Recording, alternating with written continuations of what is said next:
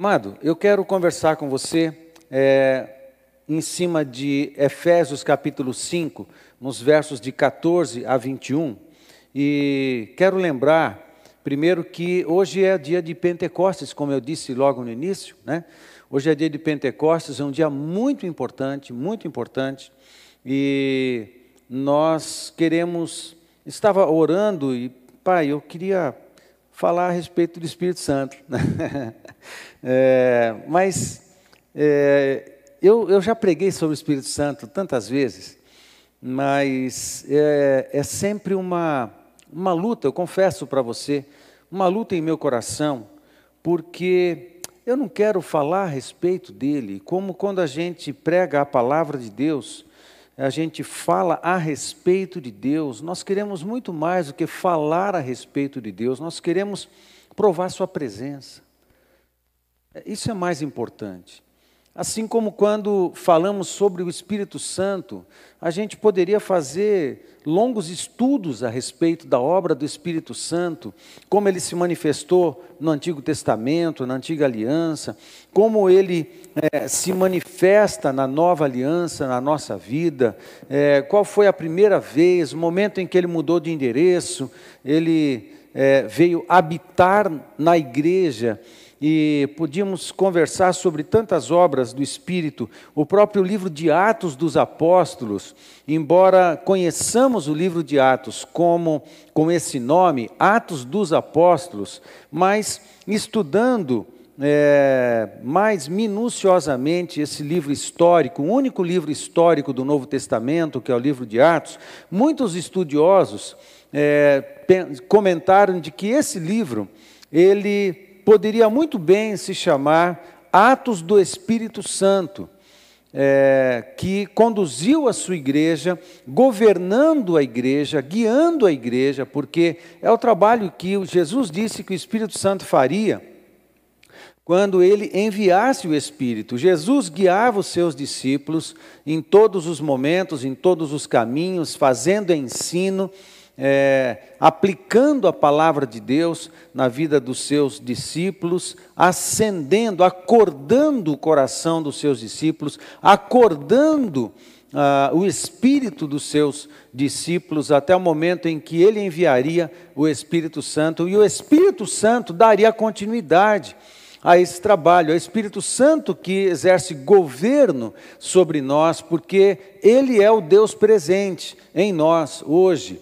É evidente que, como o Espírito Santo é o Espírito de Cristo e é o Espírito do Pai, é o Espírito do Deus, nós temos em nós a, a, a presença da Trindade pela pessoa do Espírito Santo, e nós poderíamos fazer um longo estudo em todo o Novo Testamento a respeito disso, mas, meu querido, é, não, seria muito importante fazermos isso, mas nós queremos mais do que falar sobre o Espírito Santo. Essa, essa é a luta do meu coração toda vez que eu, eu tenho um texto ou tenho ah, o desafio de pregar sobre o Espírito Santo. Eu fico falando para ele o tempo inteiro: Espírito Santo, eu não quero falar do Senhor, eu quero que o Senhor se manifeste.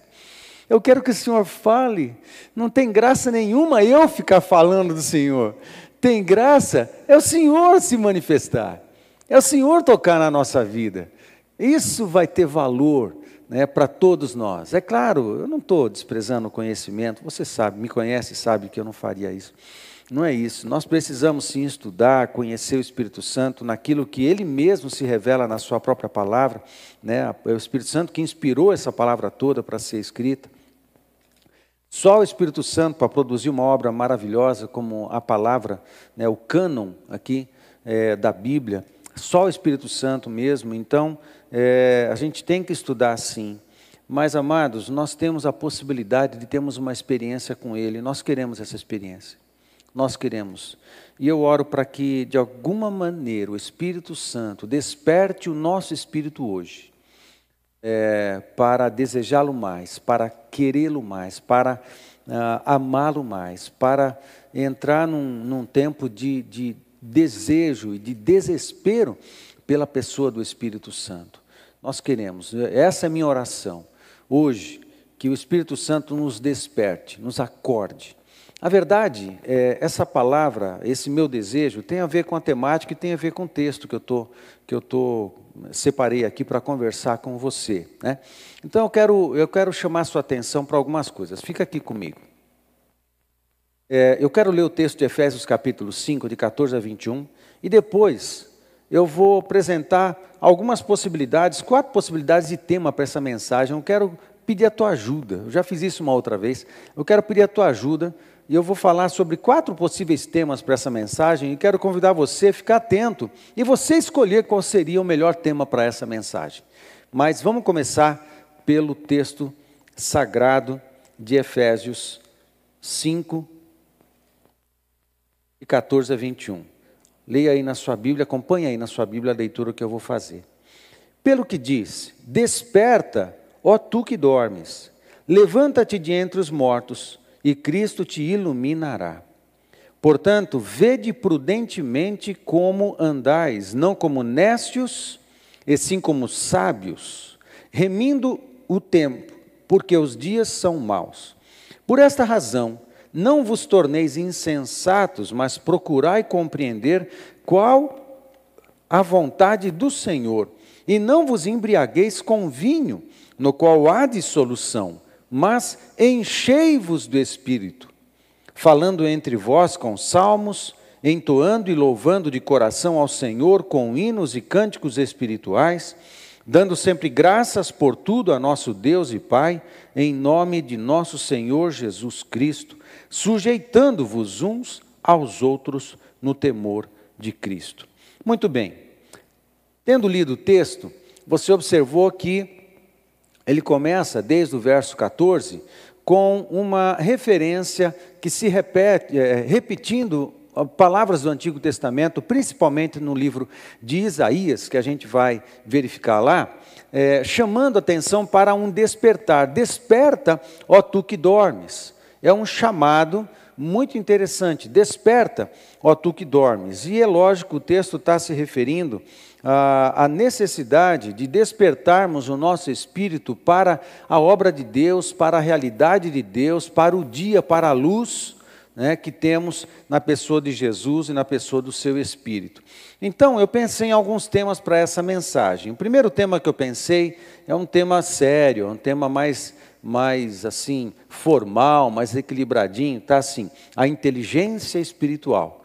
Uma vez que o texto fala, né, não vos embriagueis com vinho, no qual a dissolução, dissolução é neciedade, é falta de senso, é falta de esperteza, é falta de inteligência, né? E ah, e o texto fala de estarmos atentos, com a nossa mente atenta, lúcida, né, porque o Espírito Santo nos traz lucidez, então é inteligência, é senso. Então eu poderia dar um tema para essa mensagem que é inteligência espiritual. É uma inteligência que o Espírito Santo é que traz para nós ok? Na verdade, a verdadeira inteligência, a, aquela capacidade de usarmos a razão, de usarmos a nossa mente, usarmos o nosso cérebro de maneira hábil, capaz, é, rápida e assertivamente, essa, essa capacidade, ela é toda poten, perdão, potencializada né, pelo Espírito Santo em nós, porque o Espírito Santo é a luz, ele nos dá a luz, ilumina o nosso entendimento. É o Espírito Santo que renova o nosso entendimento para as coisas de Deus. É o Espírito Santo que nos dá a capacidade de perceber, de discernir a verdade. Portanto, é o Espírito Santo que nos dá essa inteligência espiritual para é, lermos corretamente a vida, lermos corretamente a, a existência, lermos corretamente as questões espirituais, lermos corretamente o tempo, as, a história, como a história está se desenvolvendo, o que é que está acontecendo na história, né? a história da, de uma vida, de uma família, de uma sociedade, de uma nação, a história do cristianismo, a história do reino de Deus, a história da humanidade. O Espírito Santo que nos dá essa capacidade de fazermos uma boa leitura histórica, de percebermos verdade naquilo que a gente percebe. Então, o Espírito Santo potencializa todas as nossas capacidades mentais. O Evangelho faz isso. O Evangelho potencializa a nossa inteligência. Ok? Eu não sei quem, que é o diabo mesmo que, poder, que um dia falou que o crente, o crente não é muito esperto, não é muito inteligente. Só o diabo para falar uma besteira dessa mesmo, né? O fato é que a, o Evangelho, Jesus Cristo, o Espírito Santo potencializa a nossa capacidade cognitiva, potencializa a nossa inteligência. Então essa mensagem poderia ser, o tema dela poderia ser a inteligência espiritual. O que, que você acha desse tema? Não sei. Vamos lá, vamos para o segundo tema. É, essa mensagem poderia ter o seguinte tema: seja esperto. Tá? Não é que baixou o nível, não baixou o nível coisa nenhuma, né? Mas é que ficou assim mais, mais cotidiano, né? Um negócio assim, mais à vontade entre nós. Seja esperto. Seja esperto. Na verdade, é uma chamada bem-humorada, né? É, uma chamada para você é, ficar esperto mesmo e cair a ficha, né? E entrar na consciência de que a nossa expertise, a nossa esperteza, a nossa inteligência depende do Espírito Santo. Então é uma chamada, seja esperto. Não fique preso na, na na, vou falar algumas palavras bonitas, tá? E mais sérias assim. É, é, depois eu vou avacalhando, mas primeiro a gente começa, não vai avacalhar nada, né? Não, vamos lá. A gente começa assim, na, não fique na, na ignomínia do pecado. Gostou de ignomínia? Gostou de ignomínia? É legal, né? Então, se você não sabe o que é ignomínia, dá uma olhadinha no, no dicionário. Então, não, não fica na, na ignomínia do, do, do, do pecado, na, na necessidade do pecado. Agora vou, vou baixar o nível um pouquinho. Não, não vou baixar o nível de. Oi, pastora. Vou simplificar isso. Não... Obrigado, pastora. Não é nada disso que eu falei, tá? Eu vou simplificar, tá? Vou simplificar. Assim, não fique na, na ignorância do pecado. Vou simplificar mais ainda. Não fique na burrice do pecado. Vou simplificar mais ainda. Não fique na idiotice do pecado. Vou, não, tá bom assim, daqui já está certo. Né? Já chega que tá bom. Então, seja esperto, ok? O pecado emburrece, mas a plenitude do Espírito Santo ativa toda a nossa capacidade cognitiva, a nossa capacidade de inteligência, a, o Espírito Santo nos potencializa, ok, para sermos as pessoas que Deus criou para sermos. Então é uma outra possibilidade de tema. O que, você escolhe, né? Seja esperto. Um terceiro tema possível para essa mensagem é o seguinte: acorda para a vida, né? Simplifiquei, né? Acorda para a vida. Uma vez que a palavra de, de, de Efésios, se referindo, a, o apóstolo Paulo se referindo ao profeta Isaías em vários textos, ele fala: desperta, desperta, não fica no sono da ignorância do pecado, desperta. Portanto, a mensagem poderia ter esse tema: acorda para a vida no espírito. Ok? É, eu, não, eu completei o tema agora. Acorda para a vida, três pontinhos no espírito. Então vamos ver o que você acha disso. E o terceiro tema, o, terceiro, o quarto tema que essa mensagem pode ter é um renovo pentecostal. Eu gostei desse quarto tema. Esse quarto tema eu, eu confesso que os outros eu gostei também. Mas esse quarto tema, levando em conta o dia de hoje, que é o dia de Pentecostes, é, eu gostei bastante. Nós precisamos de um renovo pentecostal. Nós precisamos de um, um novo mover do Espírito Santo na nossa vida. Nós precisamos de um renovo na nossa espiritualidade. Nós precisamos de um renovo na nossa dedicação pessoal. Nós precisamos de um renovo na nossa vida, na nossa casa, na nossa família. Eu acho que é isso que Deus está propondo com esse isolamento, né? É, nós precisamos de um renovo nas nossas orações, nós precisamos de uma onda do Espírito Santo com um renovo de Deus na, na nossa visão espiritual, na nossa, na, no nosso entendimento das coisas espirituais. Nós precisamos de um renovo pentecostal. Nós já temos o Espírito Santo, o Espírito Santo já veio há dois mil anos atrás. No, no, hoje é aniversário. Hoje é aniversário do Pentecostes. Hoje é aniversário da vinda do Espírito Santo, aniversário do dia que o Espírito Santo mudou de endereço, ele veio habitar em nós. Hoje é aniversário, nós precisamos de. Ele já está em nós. Então, a, a, questão não é, Senhor, vem com o teu Pentecostes. Ele já veio com o seu Pentecostes. Isso é um cuidado que a gente tem que ter para não ficar pedindo algo que já está, já está disponível, né? E já está em vigência. Nós já, a igreja do Novo Testamento é uma igreja pentecostal, também é uma igreja tradicional, também é uma igreja histórica, também é uma igreja renovada e também é uma igreja avivada. A igreja do Novo Testamento é tudo isso mas ela também é uma igreja pentecostal, porque nasceu no Pentecostes. O Pentecostes faz parte do DNA da igreja, ok? Portanto, nós precisamos, na verdade, de um renovo, de um renovo pentecostal na nossa vida, para que ah, o Espírito Santo possa nos governar mais efetivamente. Veja bem, não é só poder, mais poder, mais enchimento, mais poder, mas é mais governo. Ok?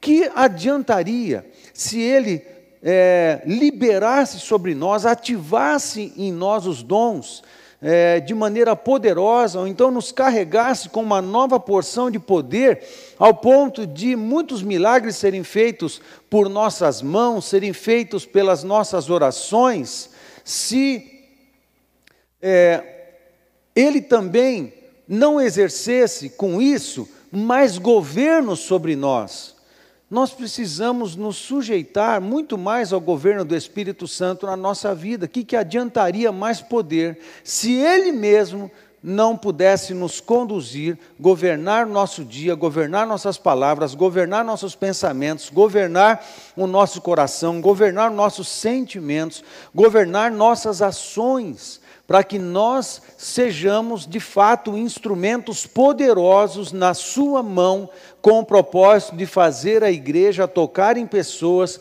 levar a mensagem de transformação às pessoas. Que proveito teria sermos carregados de poder se a gente não pudesse sujeitar a nossa vida inteiramente ao governo do Espírito Santo para ele nos usar mais efetivamente? Que proveito teria?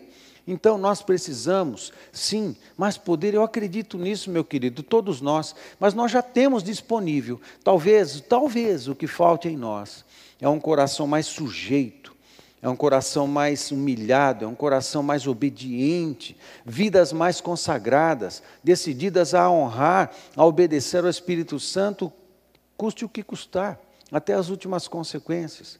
Bom, tem aí quatro temas que você pode pensar qual que seria melhor para a gente usar para a mensagem de hoje. A inteligência espiritual, seja esperto, acorde para a vida no espírito e um renovo pentecostal.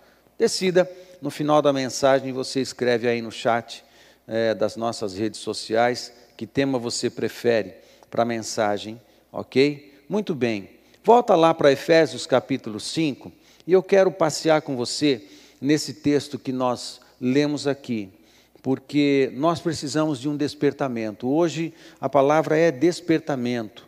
É, o Espírito Santo, nós tam, eu, o que eu tenho no meu coração é clamar o Espírito Santo junto com você, para que o Espírito Santo nos desperte, nos, nos desperte para um, um para o amor, Deus, Ele nos desperte para a paixão, Ele nos desperte para o anseio pelo Espírito, Ele nos desperte para, sabe quando você acorda de manhã e faz a sua higiene, faz tudo o que você tem que fazer, aí você vai para a cozinha e aquela fominha gostosa está chegando e você demora, de repente alguma coisa aconteceu e você não está demorando de tomar o seu café. Alguns não têm fome de manhã, não entendo como é que alguém não tenha fome de manhã, mas tudo bem, deixa isso para lá.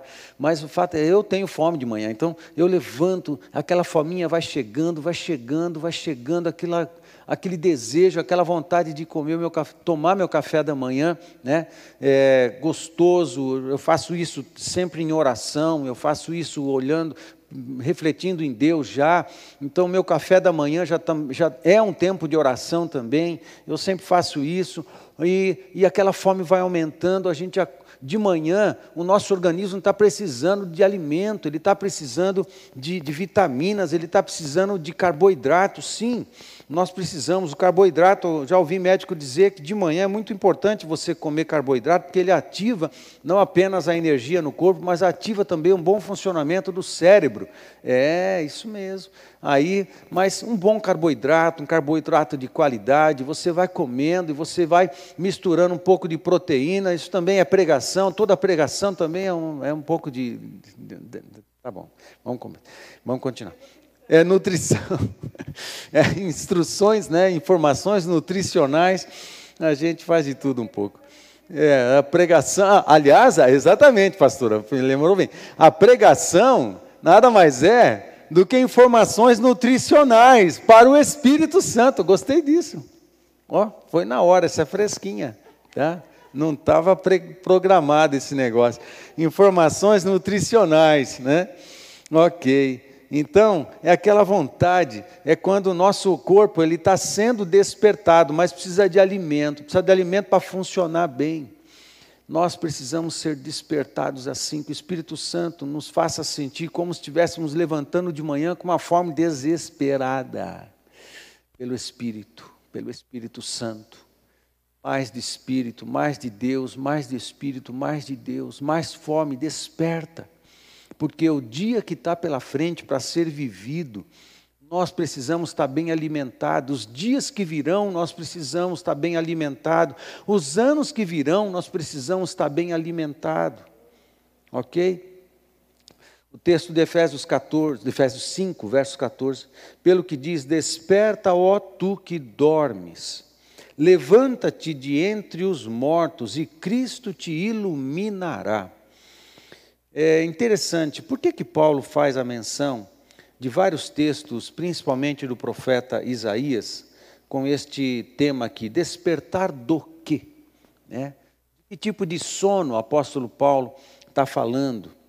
E quando você vai para uns textos anteriores aqui, de Efésios capítulo 5, anteriores ao verso 14, você pode perceber que no capítulo 5, é, Paulo está falando sobre, sobre a questão do, da, da luz e trevas, a necessidade de andarmos na luz e fazendo as obras do bem, as obras de Deus, as obras de Cristo, para que a gente não ande em trevas ou realizando obras de carne, obras de pecado que não podem aparecer à luz, porque a luz purifica todas as coisas. Paulo está lembrando a gente que nós que nascemos de novo, nós que andamos com Jesus, não podemos ter nada na nossa vida que a gente queira esconder, que a gente queira deixar na escuridão, na escuridão da noite. É quem está no pecado,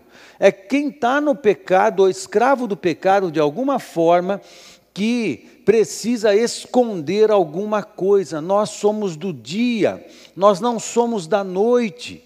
Então a palavra de Paulo em Efésios 5,14, quanto ao despertar, é o despertar de uma vida antiga que precisava ficar escondendo pecados porque são ilícitos, porque é maldade, porque é feio, porque é vergonhoso, porque é nojento no tempo que vivíamos como escravos do pecado, tínhamos muitas coisas a esconder na nossa vida, no nosso coração, na nossa mente, mas agora que nós somos da luz, nós somos do dia, nós não podemos mais conviver com coisas escondidas que pertencem às trevas dentro de nós.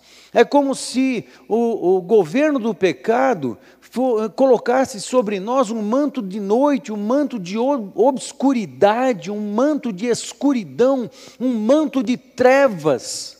Porque se tem coisas na nossa vida que precisam ficar em trevas, não foram confessadas à luz do perdão, à luz da confissão, para depois serem perdoadas pelo Senhor, se tem alguma coisa dentro de nós que está lá guardada, mas que está escondida na obscuridade intencional da nossa mente, da nossa vida, isso aí pode exercer governo na nossa vida para o mal, porque aonde tem trevas existe governo de pecado.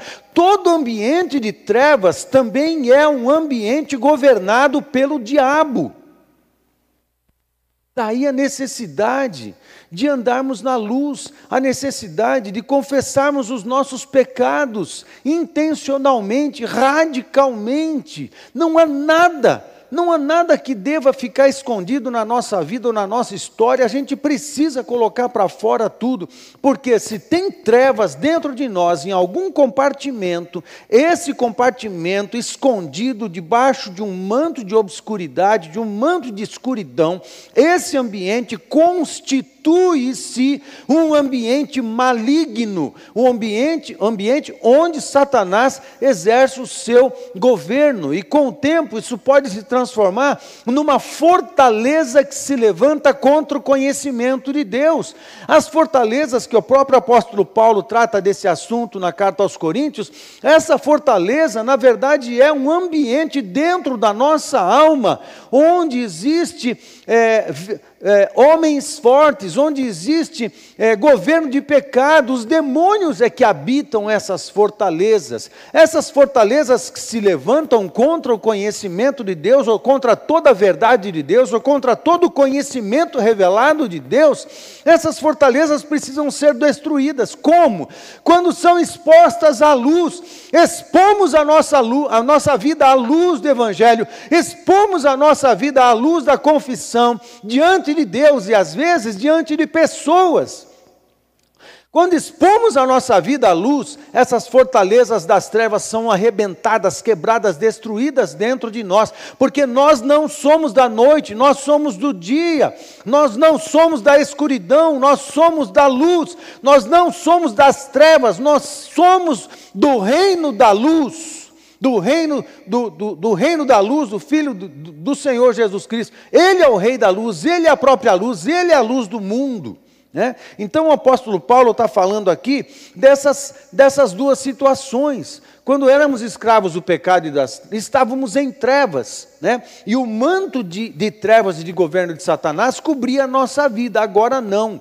Nós temos que despertar. O fato é que havia muitos cristãos na igreja de Éfeso que, embora tivessem decidido entregar suas vidas a Jesus e de fato entregaram a sua vida a Jesus, não abriam mão de algumas práticas de pecado que estavam relacionados com o tempo em que eles estavam debaixo das trevas. Daí o apóstolo Paulo é, chamar a atenção desses queridos: despertem, acordem da obscuridade do pecado, acordem, não fiquem na noite, não fiquem debaixo do governo das trevas do pecado, não fiquem debaixo da escravidão desses pecados, porque o pecado escraviza. Não fiquem debaixo da influência de coisas que são vergonhosas, não fiquem reféns, escravos ou encadeados com pecados que não estão confessados na alma e precisam ser expostos à luz, porque a luz purifica todas as coisas. Você não está ouvindo alguns médicos dizerem assim: olha, se tiver chance, se expõe ao sol um pouquinho todo dia, porque o sol é cura, o sol ajuda na imunidade, o sol ajuda a matar também vírus e bactérias. Se expõe ao sol, se expõe ao sol, o sol da justiça. Toda pregação carrega instruções. O que você falou aí, pastor, que eu esqueci já? nutricionais. Pronto. Toda pregação carrega informações nutricionais, mas também toda pregação carrega informações de saúde, né? É isso aí. Se expõe ao sol da justiça, é cura quando a gente se expõe à luz. Essa é a palavra de Paulo: desperta, desperta. Nós temos um poder de luz sobre nós que pode nos trazer cura e libertação. Nós temos a luz a nosso favor, não para nossa condenação, porque quem se expõe à luz, a luz traz purificação e não condenação. Sabe o que nos levaria à condenação? Que está em trevas. O que está escondido nos condena. O que é exposto, não. Capite? Compreendes, hermano? Compreende? O que nos condena é o que está escondido. O que é exposto à luz sai de nós e somos purificados pela ação purificadora da luz de Jesus, da luz do Evangelho. Muito interessante isso, porque quando Paulo se refere a isso, ele fala de alguns textos. Quando a gente vai para Isaías 26, por exemplo, verso 19, Isaías 26, 19 diz assim: os, no, os, vossos mortos, lembra que nós pregamos alguns domingos atrás, o capítulo 26 de Isaías, ele está dentro do que é chamado em Isaías do Apocalipse de Isaías, ok? Muito interessante. E é nesse conjunto de capítulos é, que Isaías está tá, tá escrevendo e é chamado de o Apocalipse de Isaías, ele, de 24 a 27, 28 de, de Isaías, é, ele está se referindo, sim, a coisas do futuro e há muita, muito conteúdo profético nesses capítulos que apontam para a, o tempo em que nós é, seríamos despertados pelo Espírito Santo, estaríamos debaixo do governo do Espírito Santo, em, conduzindo a história para o tempo da segunda vinda de Jesus. Olha o que diz o verso 19 de Isaías 26. Os vossos mortos e também o meu cadáver viverão e ressuscitarão. Jesus é a ressurreição. Amém? Ele está profetizando um tempo em que haveria ressurreição. Nós já estamos vivendo nesse tempo. Há dois mil anos nós estamos vivendo no tempo da ressurreição. Amém, queridos?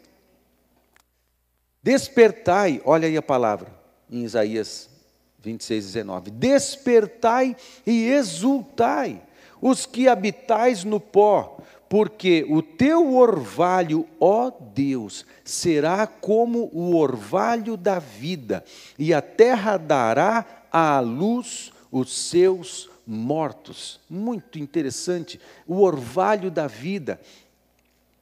Deixa eu falar para você algo sobre isso. É muito lindo quando ah, ah, Lembra em Salmo, Salmo 133, quando fala, deixa eu abrir aqui, esse salmo não está aqui na minha lista, mas eu vou, quero ler ele. Embora muitos de nós saibamos ele de cor, né? Salmo 133.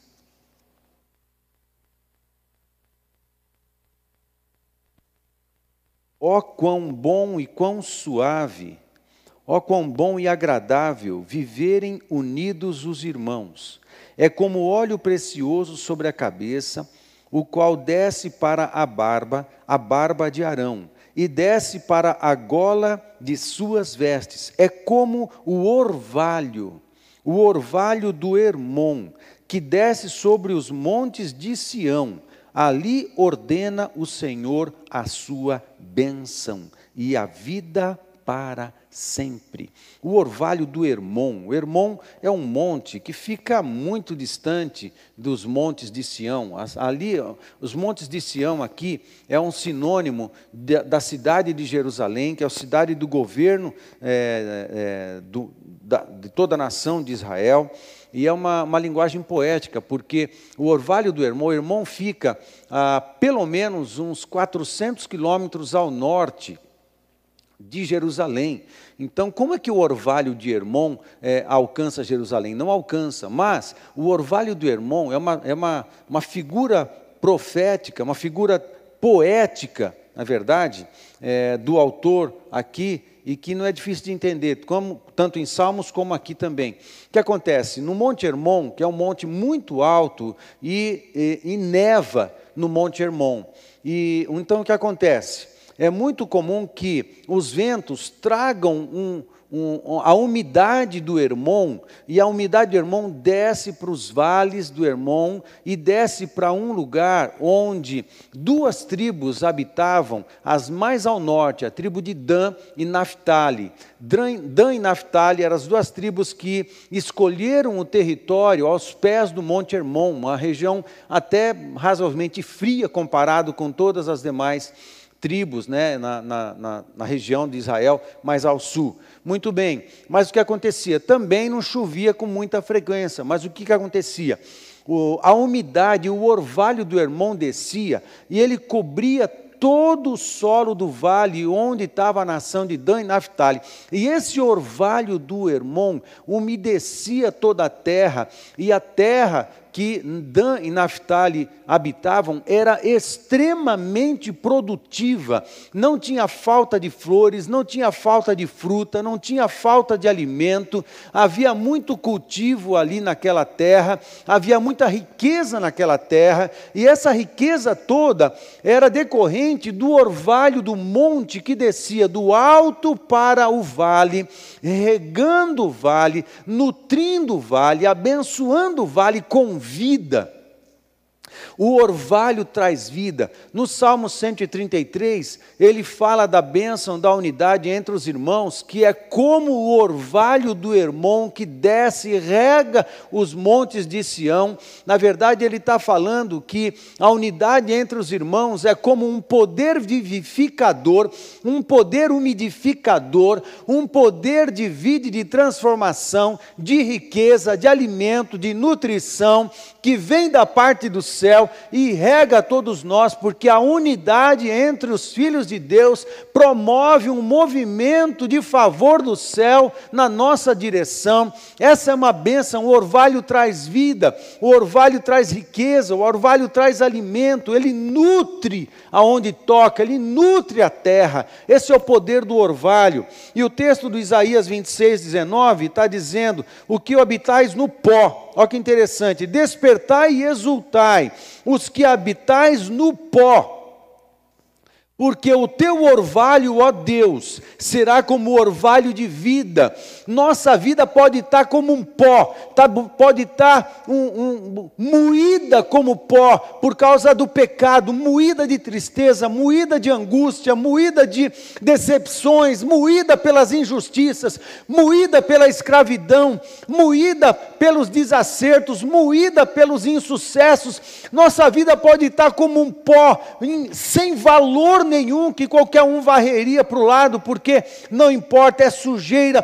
Pode ser que a vida, nossa vida, minha vida, tua vida, poderia estar como um pó. Quem está debaixo do pecado tem a vida como um pó, mas quando o orvalho de Deus chega, enriquece esse pó, e essa terra da nossa vida, a terra do nosso coração, é enriquecida por uma bênção de Deus que nos traz vida e nos floresce, faz a nossa vida florescer, mesmo que a gente esteja num pó do pecado, quando a gente abre a nossa vida para o orvalho de Deus, a gente abre a nossa vida para uma ação de Deus, somos enriquecidos, aí a nossa vida floresce, a nossa vida enriquece, a nossa vida dá frutos, a nossa vida produz alimento, a nossa vida produz riqueza, porque o orvalho de Deus chegou até nós, e eu quero dizer para você que esse orvalho é também uma figura profética do Espírito Santo, do Pentecostes que vem sobre nós. É água, é fluência, é fluência de água, é fluência de rio, é água em vapor que vem e vem sobre nós, nos regando a vida com o céu, nos regando a vida com o amor, nos regando a vida com poder de cura, nos regando a vida com poder de vivificação.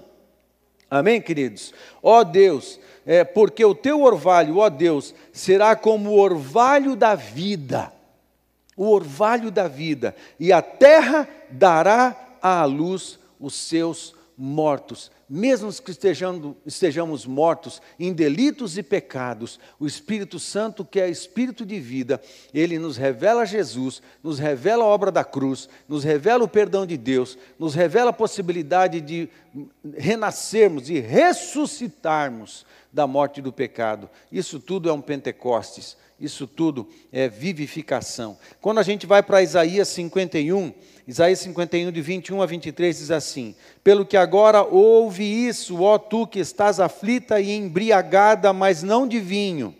O pecado embriagado aqui é uma ideia de quem está embriagado, perdeu a lucidez, é a ideia de que perdeu o senso, é, é, virou nécio, perdeu a inteligência, perdeu a esperteza, perdeu a capacidade de raciocínio, não é, não é inteligente, perdeu, virou ignorante. Essa é a ideia. Pelo que agora ouvi isto, ó tu que estás aflita e embriagada, necessidade, né, torpeza, é, a mente entorpecida, enganada pelo pecado, mas não de vinho, ok? Assim diz o teu Senhor, o Senhor teu Deus, que pleiteará a causa do teu povo. Eis que eu tomo da tua mão o cálice de atordoamento. Quem pôs esse cálice de atordoamento na mão do povo para o povo beber foi Deus. Por quê? Porque o povo estava metido em pecado, estava mergulhado em pecado, estava escolhendo o pecado. E quem escolhe pecado vai provar do atordoamento, vai provar da, da insanidade, vai provar da necessidade, vai provar da burrice, do emborrecimento que o pecado traz. Então, esse, esse cálice do atordoamento é quando Deus entrega o homem à consequência da sua própria decisão pecaminosa. Ele vai ficar atordoado pelo pecado. O pecado produz de fato um emburrecimento na vida. O cálice da minha ira jamais dele beberás, porque o povo, aí o contexto é o povo quando se volta para a luz, o povo quando se volta para Jesus. Verso 23: Poloei nas mãos do que te atormentaram, que disseram à tua alma: Abaixa-te, para que passemos sobre ti, e tu pusestes as costas como chão e como rua para os transeuntes. A verdade, o pecado lança todo mundo num estado de escravidão, lança todo mundo num estado de condenação, lança todo mundo num estado de juízo, e Deus os entrega, e Deus mesmo exerce juízo. Ok? Mas quando o povo se volta para Deus, Deus troca o cálice do atordoamento e oferece um vinho novo, o vinho da vida, o vinho da verdadeira alegria que traz não atordoamento, não necessidade, traz lucidez, inteligência. É uma palavra profética no Salmo, no, no Isaías 51, é um salmo isso aqui também. Você vai para Isaías 52, 1 e 2, diz assim: Desperta, desperta, reveste-te da tua fortaleza, ó Sião, veste-te das tuas roupagens formosas, ó Jerusalém, cidade santa, porque não mais entrará em ti nem circunciso nem imundo. Sacode-te do pó Novamente, olha que interessante. Sacode-te do pó, levanta-te e toma assento, ó Jerusalém. Solta-te das cadeias de teu pescoço, ó cativa filha de Sião. Desperta, desperta, reveste-te de tua fortaleza. Parece que é um chamado ao despertamento. Sai das trevas, sai da noite.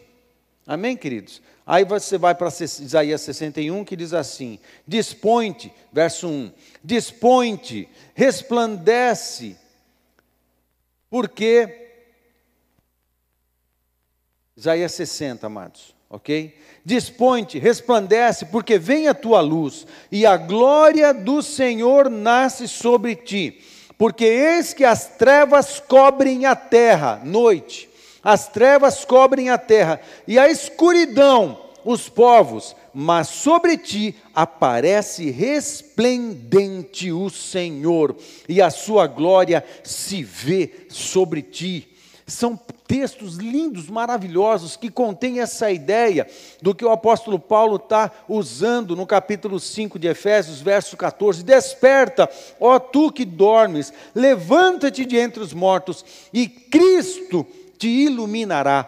Paulo já está respondendo, porque ele já tem a revelação da luz do mundo que é Jesus Cristo. Os textos de Isaías estão apontando para um tempo em que as trevas do pecado seriam dissipadas na nossa vida, a noite do pecado, o tempo de escravidão da escuridão, a, a, a a, a, o manto de trevas, o governo da, da, da escuridão, tudo isso poderia ser dissipado na nossa vida se nós nos abríssemos para a luz do Evangelho, nos abríssemos para a luz de Cristo Jesus e para a luz que o Espírito Santo traz. Aí a gente volta para Efésios capítulo 5, no verso 15, e a gente vê o seguinte: Portanto, vede prudentemente como andais, não como nécios. Ok? Aí o texto do Novo Testamento, o texto de Paulo em Efésios 5, vai tomando sentido, mais cada vez mais sentido. Portanto, vede prudentemente como andais, não como nécios, não como quem estava preso no pecado, nem como tinha coisa, como quem tinha coisa para esconder, tinha conduta para esconder, que está praticando alguma coisa que só pode praticar de noite, quando ninguém vê, na internet, num canal de televisão. Tem coisa na sua vida que você está escondendo? Não. Para acontecer um, um, um renovo de Pentecoste na nossa vida, tudo tem que vir para a luz. Tudo tem que vir para a luz. Deixa eu abrir um parênteses que também não está no script aqui. Deixa eu falar um negócio com você. Você está em casa hoje, eu não preciso terminar oito e meia da noite. Você está em casa no teu sofá. Então, a gente não tem pressa para acabar. Nosso culto não é presencial. A gente tem um limite de uma hora e meia para acabar o nosso culto. Mas, então, como você está na tua casa, me dá mais alguns minutos. Deixa eu dizer um negócio para você. Tudo que está acontecendo na nação está atordoando a nação. Parece que Deus colocou o cálice do atordoamento no mundo. Todos estão atordoados com medo. Medo de ficar doente, medo de ficar pobre, os pobres, medo de ficar miserável, os miseráveis, medo de morrer de fome, os ricos, medo de perder o que conquistaram numa vida toda, em alguns poucos meses, um pequeno ser unicelular, invisível, que morre com água e sabão, destruiu uma empresa e levou gerações para ser construída. Tem sentido? Parece que o mundo está com o cálice do atordoamento nas mãos e está tomando a bebida do entorpecimento, o cálice do atordoamento. E muitos estão aflitos, angustiados, nécios. Talvez a maioria não conheça a luz.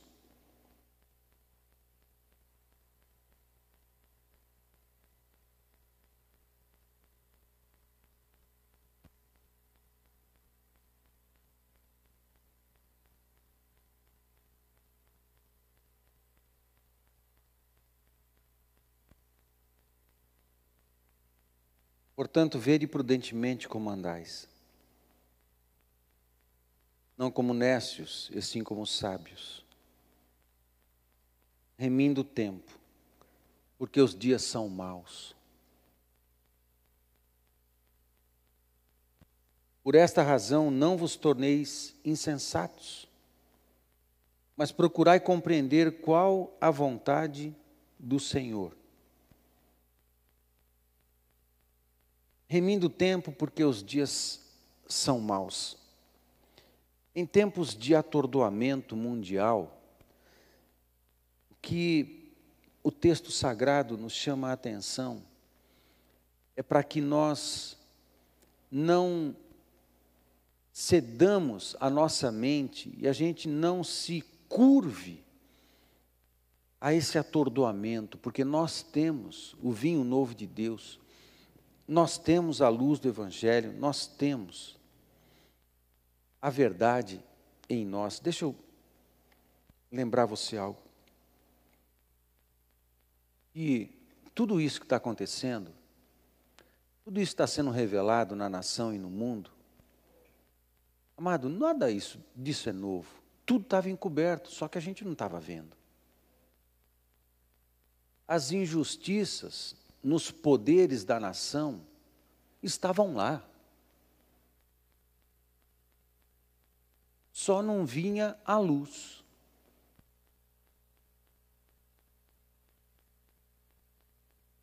As mentiras, as fake news, o engano como ferramenta de manipulação e controle estavam lá.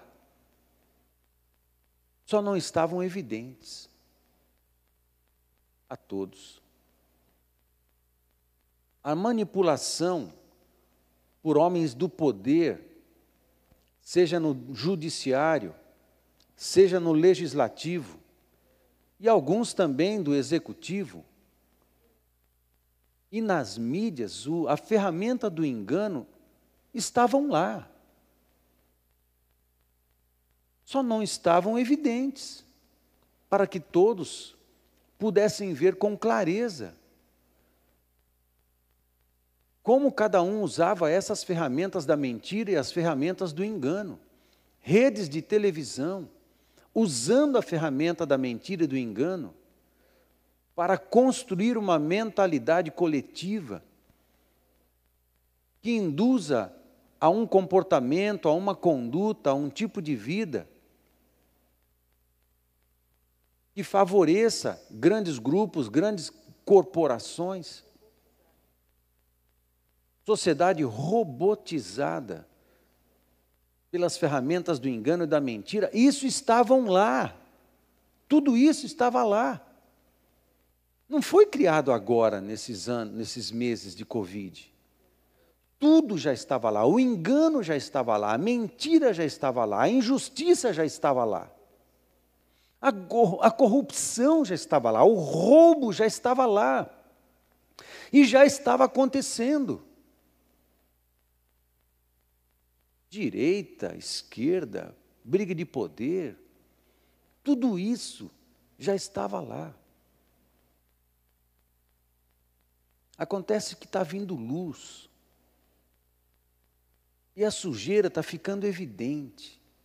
E nós estamos assustados por coisas que já existiam e convivíamos tranquilamente porque não sabíamos que elas estavam lá ou não tínhamos entendimento da dimensão da porcariada, da dimensão da sujeira, da dimensão do pecado. Mas elas já estavam lá. Estamos preocupados com o quê? Porque tudo está vindo à luz? Se está vindo à luz,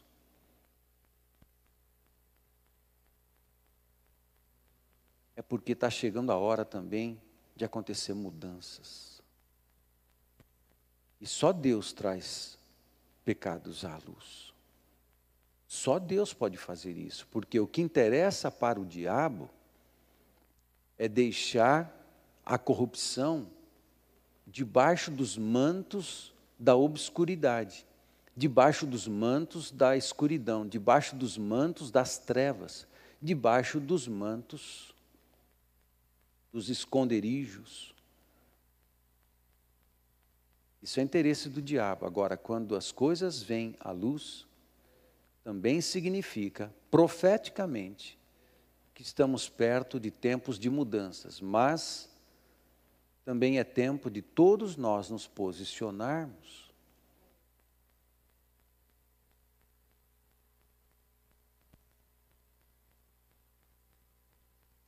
Remindo o tempo porque os dias são maus. Esse remir o tempo é bem interessante a palavra remir, porque é sinônimo de redimir é sinônimo de redenção. Redimir é quando alguém, por um preço, resgata alguém da cadeia, resgata alguém da prisão. Redimir significa pagar um preço, um preço particular, pessoal, para resgatar um escravo. Redimir.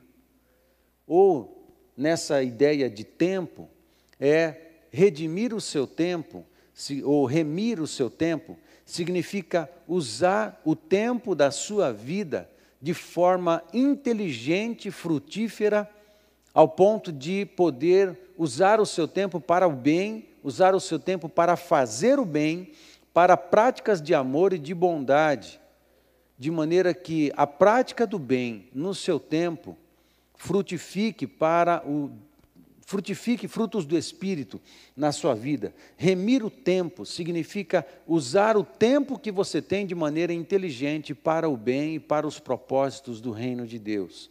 Isso é remir o tempo. Não use o tempo para reclamar. Não use o tempo para amaldiçoar. Não use o tempo e a sua boca para dizer mal. Use o tempo com inteligência para produzir, para abençoar, para ajudar, para fazer o bem, para amar. Remindo o tempo, porque os dias são maus. Em dias maus, o bem pode aparecer. Os dias maus podem escravizar os maus, mas os bons, que têm a luz de Deus em si, que têm a luz do Evangelho em si, que têm o Evangelho em si, que têm a bondade de Deus em si, nós que somos do bem, porque somos de Cristo, podemos usar esse tempo como uma oportunidade para testemunhar de Jesus fazendo bem. Os dias são maus, mas nós somos do bem. Nós não ficamos reféns da maldade, nem das ondas de maldade que percorrem as nossas cidades. Pelo contrário, nós somos da luz, nós somos do bem. Parece que é isso que Paulo está falando aqui. Por esta razão, não vos torneis insensatos, você que tem a mente de Cristo, você que é do dia, você que é da luz, você que não tem nada para esconder no teu coração e nem na vida, por essa razão não vos torneis insensatos. Mas procurai compreender qual a vontade do Senhor. Olha que interessante o que Paulo está dizendo. Ele está criando dois grupos aqui: o grupo dos insensatos e o grupo dos sábios. No grupo dos insensatos está o mal e a prática do mal, mas no grupo dos sábios estão aqueles que fazem a vontade de Deus. Fazer a vontade de Deus é inteligente. Fazer a vontade de Deus é sábio. E não vos embriagueis com vinho, neciedade. O vinho tira a sanidade, a lucidez, a inteligência, no qual há dissolução, o vinho. É vinho mesmo, é vinho bebida. Mas enchei-vos do Espírito, o verdadeiro vinho de Deus, o vinho novo de Deus, o vinho novo do Espírito. Mas enchei-vos do Espírito. O Espírito está na classe daqueles é, que fazem a vontade de Deus. Por isso, inteligência. Por isso, um dos temas da mensagem é inteligência espiritual. Enchei-vos do Espírito. A palavra é como. Aí ele responde nos versos de 19 a 21. Falando entre vós com salmos, entoando e louvando de coração ao Senhor com os hinos e cânticos espirituais. Como você se enche do Espírito Santo? Você quer saber?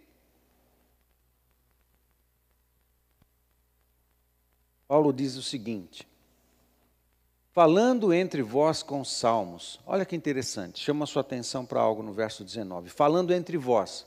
Com quem que eles estão falando? Entre vós, entre os irmãos. Irmão falando com irmão. Ok? Não falando com Deus, falando com irmão. Falando entre vós.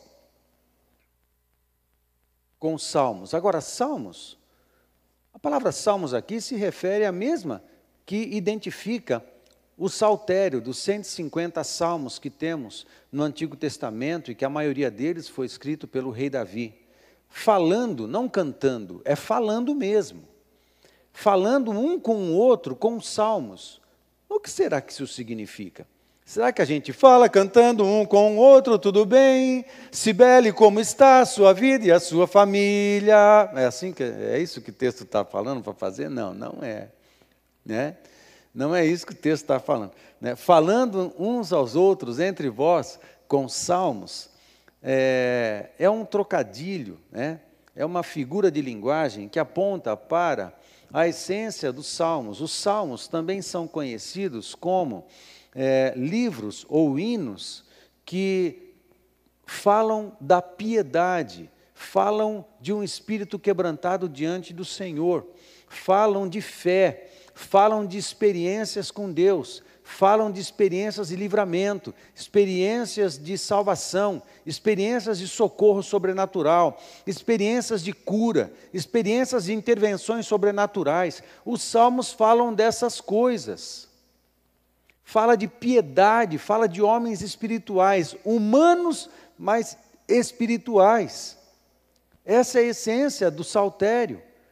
É um livro que contém muita humanidade, muita verdade, muita honestidade, mas também é, gente que tem experiência com Deus e canta as suas experiências com Deus. Falando entre vós com salmos significa a gente conversar um com o outro compartilhando experiências de Deus, compartilhando experiências sobrenaturais, compartilhando experiências de cura, compartilhando experiências de gratidão, compartilhando verdades do coração sem acusação, mesmo que quando, mesmo quando a gente compartilha uma necessidade, a gente faz isso com o coração quebrantado, procurando ajuda, não criticando nem amaldiçoando, mas abrindo o coração em verdade com franqueza diante de nós. Tem dia que está mal, tem dia que a gente está fraco, então a gente está fraco. Tem dia que eu estou carente, que então eu estou carente. Tem dia que eu estou forte, abençoando todo mundo, é assim que eu estou. Verdade. Agora, quem está mal o tempo inteiro, meu amigo, aí precisa fazer outras coisas, né? Precisa corrigir esse negócio, né? Precisa buscar Deus diferente. Precisa ter uma, ter uma ajuda diferente. Quem sabe ter uma verdadeira experiência com Deus. Porque tem gente que parece estar mal o tempo inteiro. Por favor, não é para ser assim. Né? Então, falando entre vós com salmos, significa um diálogo entre irmãos abençoador o tempo inteiro. Abençoador o tempo inteiro, abençoador o tempo inteiro. Amém, queridos? Entre irmãos. Aí o texto, verso 19, continua. Entoando, aí é cântico texto fala de falar e cantar, entoando e louvando de coração ao Senhor. Aí, a primeira parte é falando uns aos outros, e a outra parte é cantando ao Senhor, de coração ao Senhor, com hinos e cânticos espirituais. Hinos e cânticos espirituais.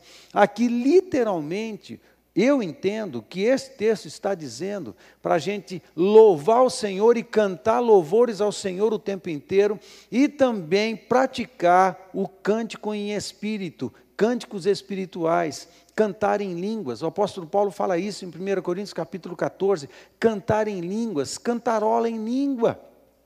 Bota uma música, um louvor na sua casa, e se você não sabe a letra dessa canção, ou se sabe, não importa, dedica um tempo cantarolando em línguas, em línguas estranhas, canta em línguas, canta em línguas ao Senhor, intercede, é oração cantada em espírito. É assim que se enche de espírito, cânticos espirituais. Aí você vai ser cheio do espírito falando entre vós. A pergunta é: como se enche do Espírito? A resposta é: fale um com o outro com salmos. E fale com o Senhor, adorando com louvor e cânticos espirituais. Muito louvor, bota mais louvor na vida. 20 dando sempre graças por tudo ao nosso Deus e Pai. Gratidão, mais gratidão, mais gratidão, menos reclamação, mais gratidão, menos acusação, mais gratidão.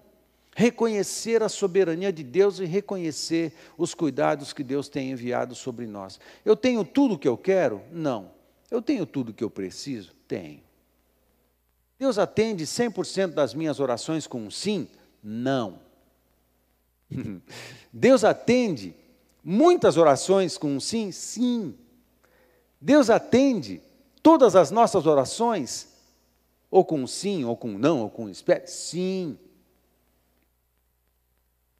Dê graças a Deus, porque Ele sabe as respostas que precisamos, Ele sabe o que Ele precisa de fato atender nas nossas orações, dando sempre graças por tudo não é por meio, meia coisa, por meias situações, por parte das situações que você passa na sua vida, é por tudo. Mas, pastor, parece meio incoerente, até das situações ruins.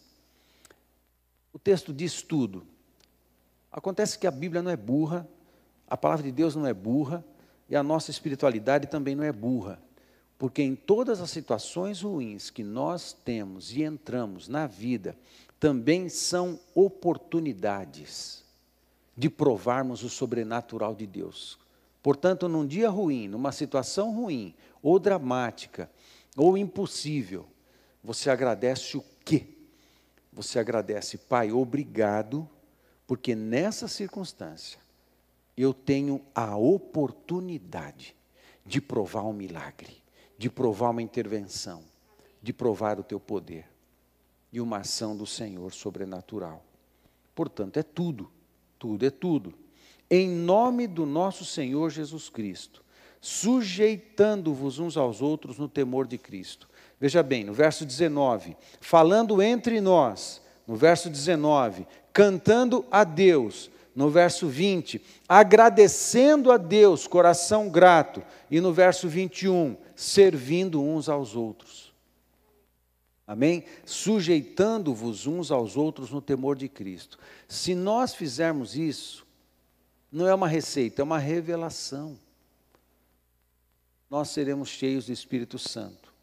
Primeiro, porque falar em salmos é permitir que o Espírito Santo flua da nossa língua, flua da nossa mão, para nós abençoarmos as pessoas. Quem gasta tempo demais falando maldições, falando reclamação, falando coisas que não importa, que não abençoam, o Espírito Santo não vai fluir nisso. Agora, quando ele vê uma boca, um coração, uma língua disponível para abençoar, ele fala assim: vou entrar nisso, o Espírito Santo flui. Agora, um coração que quer cantar e louvar ao Senhor, o Espírito Santo é que é a inspiração disso, porque a gente louva por revelação, o Espírito Santo entra, nos traz revelação do amor, ele nos dá experiência do amor, nos dá experiência da presença de Deus, ele traz a presença de Deus, então o Espírito Santo se manifesta no louvor e na adoração, e ainda mais nos cânticos espirituais. O Espírito Santo se manifesta em tudo isso, o Espírito Santo se manifesta no espírito grato. Amém, queridos? Ele se manifesta em tudo isso em nome do nosso Senhor Jesus Cristo. Tudo que pedirdes ao Pai em meu nome, Ele vos atenderá. Esse tudo significa tudo que está relacionado com a vontade de Deus para o cumprimento, bom cumprimento da missão de Cristo na terra. Ok? Portanto, o Espírito Santo se manifesta em tudo isso. E ele também se manifesta quando nós servimos uns aos outros e abençoamos uns aos outros. Isso é a prática dos dons. O Espírito Santo se manifesta na prática dos dons. Assim a gente faz fluir o Espírito Santo. Sermos cheios do Espírito Santo significa fazer todas as coisas que Deus quer que a gente faça. E a gente, para fazer essas coisas, precisa ser capacitado pelo Espírito Santo e a gente faz fluir. Amém, queridos? Dessa forma, é, é de boa inteligência fazermos a vontade de Deus. É de boa inteligência estarmos cheios do Espírito Santo. É de boa inteligência sermos cheios e plenificados do Espírito Santo em tudo na nossa vida. É muito interessante. Eu finalizo com um pequeno resumo de tudo isso, depois eu volto para os temas. O resumo de tudo isso é: enchei-vos do Espírito. Dois, Fale palavras que abençoem e edifiquem. Cante louvores ao Senhor. Cante e ore em línguas. Agradeça mais. Sirva as pessoas. Que tema você acha que seria interessante se colocar nessa mensagem? A inteligência espiritual? Seja esperto? Acorda para a vida no espírito? Ou um renovo pentecostal?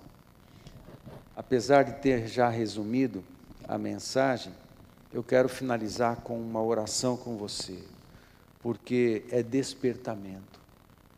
Quando eu estava orando ao Senhor, e estava, Pai, eu não quero falar do Senhor, nós precisamos do Senhor, nós precisamos de uma experiência com o Senhor, nós precisamos ser despertados.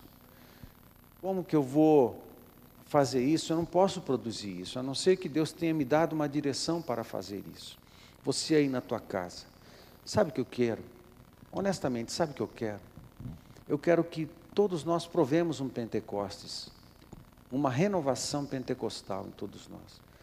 Eu gostaria que hoje na tua casa você fosse cheio do Espírito Santo, que você fosse tocado pelo poder de Deus, que você começasse a orar em línguas, que você provasse uma porção de poder maravilhosamente grande aí na sua casa e a sua família, que desde o mais ancião até a criança mais tenra passassem a orar em línguas, tomados pelo Espírito Santo de Deus, que as suas enfermidades fossem curadas, que as suas dores passassem, que as angústias do teu coração fossem eliminadas, porque o Espírito da Verdade entrou e tomou conta de toda a casa.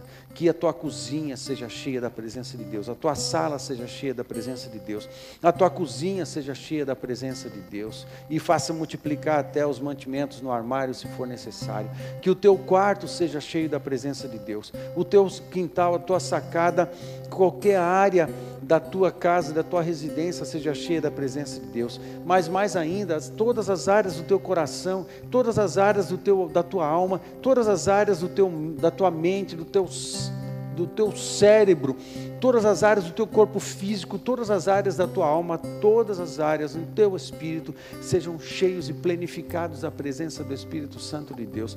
É o que eu quero, é o que eu estou eu estou falando e eu estou orando, eu estou orando e também estou profetizando que tudo isso aconteça sobre a tua vida. É o que eu quero. Eu não mais há uma coisa, eu não posso produzir isso, eu posso profetizar isso, mas eu não posso produzir isso. E diante de Deus, Pai, eu também quero tudo isso.